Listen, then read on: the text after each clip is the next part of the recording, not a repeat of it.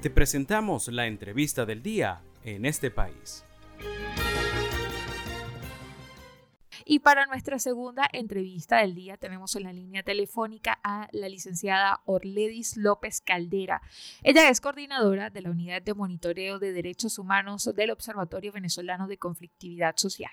Un gusto tenerte como invitada el día de hoy, Orledis. Hola, buenas tardes. De verdad, para nosotros también es un gusto tener este espacio para poder visibilizar un poco eh, lo que vienen siendo las protestas laborales eh, de los venezolanos durante los últimos meses. Así es, Orledis. Pues para comenzar, vamos a iniciar comentando un poco de lo que ha sido el registro de protestas durante los primeros días de este año 2023. ¿Cuál es la cifra de protestas que maneja para el momento el observatorio? Bueno, em, como bien saben, nosotros nos dedicamos al monitoreo de la documentación diaria de las protestas que ocurren en Venezuela.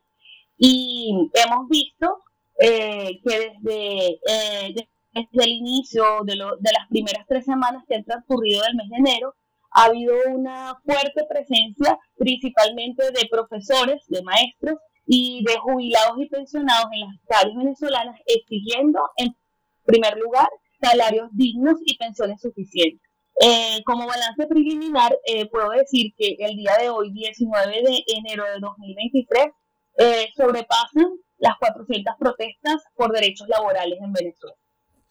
Orledis, y según este registro que nos estás comentando, las más de 400 protestas, ¿cuáles son esas ciudades en las que ustedes han visto que han salido con mayor frecuencia, que han salido, eh, durante, digamos, durante, todos estos días los maestros a protestar? Em, eh, actualmente nosotros estamos bastante sorprendidos por la capacidad de participación eh, que han mantenido estos actores de protesta, como son los profesores, los maestros y los jubilados porque han salido a nivel nacional. ¿Sabes? No ha sido una convocatoria quizás como en otras ocasiones, que de diversos estados, grupos pequeños vienen y, y protestan frente a la sede del ministerio. No, esto ha sido una convocatoria que ha sido atendida por los maestros a nivel nacional. O sea, en todos los estados hemos estado documentando protestas, claro, con mayor énfasis aquí en Caracas, Adicionalmente, estados como Maracay han estado bastante movilizados, en Portuguesa, Trujillo, o sea, la, la, la atención del gremio ha sido bastante alta en todo el país. Adicionalmente, eh, pues a ella se han sumado en el estado de Bolívar, por ejemplo, eh, empleados de las industrias básicas que, bueno, vienen inconformados hace bastantes años por las desmejores salariales que ellos han tenido. Eh, los jubilados y pensionados, como ya mencioné antes, desde el año pasado han mantenido una presencia constante en las protestas laborales, eh, en atención de que son sueldos insuficientes, porque como ya sabemos, cualquier empleado público eh, actualmente en Venezuela con el salario que devenga, difícilmente puede eh, garantizar un desayuno en su hogar. Si es, una persona, si es una persona que tiene que mantener una familia compra una harina pan, compra jamón, o bueno, jamón en el mejor de los casos, queso, mantequilla, y si tienen garantizado una comida y el resto del mes, entonces ocurre lo que ustedes acaban de decir hace poco, como que no tienen cómo garantizar su transporte para el, trabajo, se les dificulta y tienen que hacer otras labores como de limpieza, dar tareas dirigidas y cualquier otra cantidad de actividades que realmente están fuera de lo que, para lo que se formaron, que fue dar aulas en, en, en nuestro salón, en nuestros colegios y liceos. Precisamente, Orledis, quería consultarte, ya que nos comentas que pues desde el observatorio les llama la atención esta participación. ¿Cómo ha sido históricamente el mes de enero en Venezuela en cuanto a las protestas? ¿Desde hace cuánto tiempo, o quizás me digas, Valentín, en el lapso de 20 años no habíamos tenido esto, pero enero se ha caracterizado por ser un mes de manifestaciones en Venezuela? Mira, una de las características principales también que estamos viendo en este mes de enero es que a lo largo de los últimos años, aunque a las personas les pueda parecer un poco increíble, eh, el mayor número de protestas que nosotros hemos registrado tienen que ver con la exigencia de derechos económicos, sociales, culturales y ambientales. Es decir, están bastante desligados de intenciones políticas, ¿sabes? O, de convocatorias de líderes políticos. No.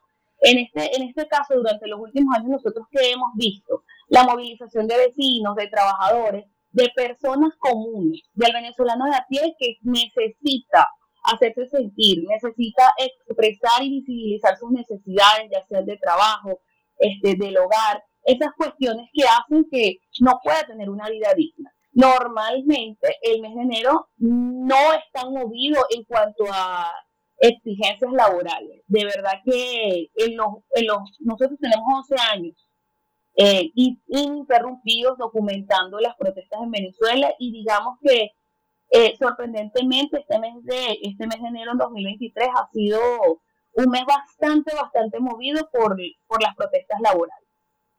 Y le recordamos a nuestra audiencia que el día de hoy, en nuestra segunda entrevista EP, estamos conversando con la licenciada Orledis López Caldera. Ella es coordinadora de la Unidad de Monitoreo de Derechos Humanos del Observatorio Venezolano de Conflictividad Social.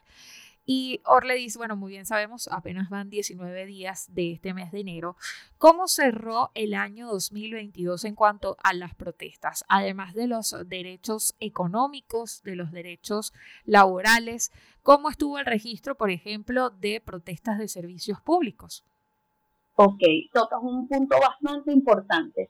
Eh, actualmente todo nuestro equipo se encuentra abocado a la elaboración del informe anual que publicamos cada año en el mes de enero entonces, dentro de pocos días, eh, ustedes van a poder tener eh, toda esa información con las cifras exactas. ¿Qué puedo yo decirte?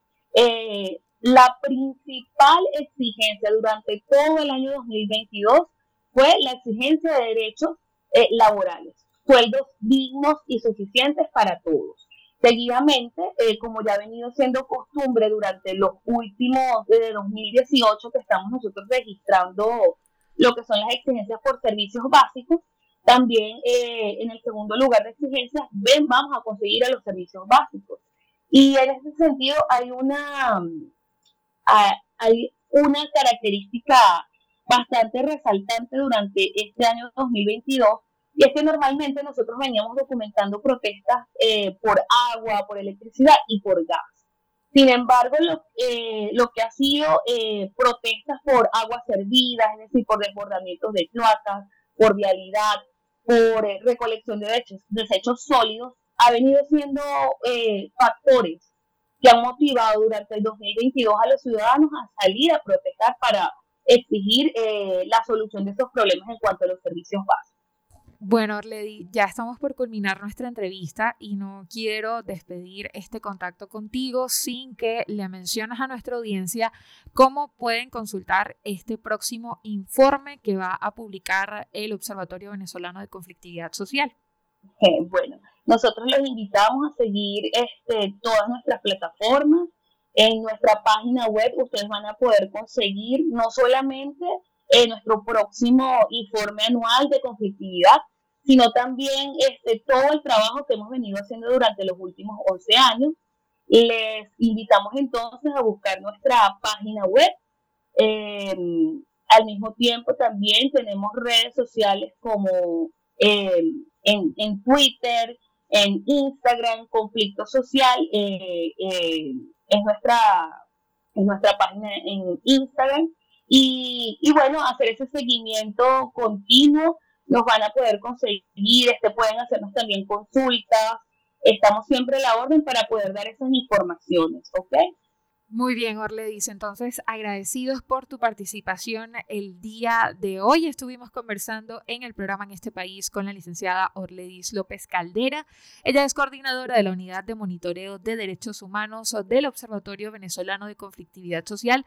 Pues estuvimos conversando sobre el registro de protestas durante los primeros días del mes de enero de este año 2023 y cómo se compara este histórico con el mes de enero de años anteriores.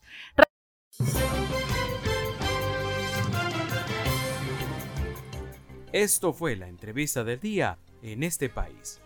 Para conocer más el programa, síguenos en nuestras cuentas en redes sociales. Estamos en Twitter e Instagram como arroba en este país radio y visita nuestra página web www.enestepais.info.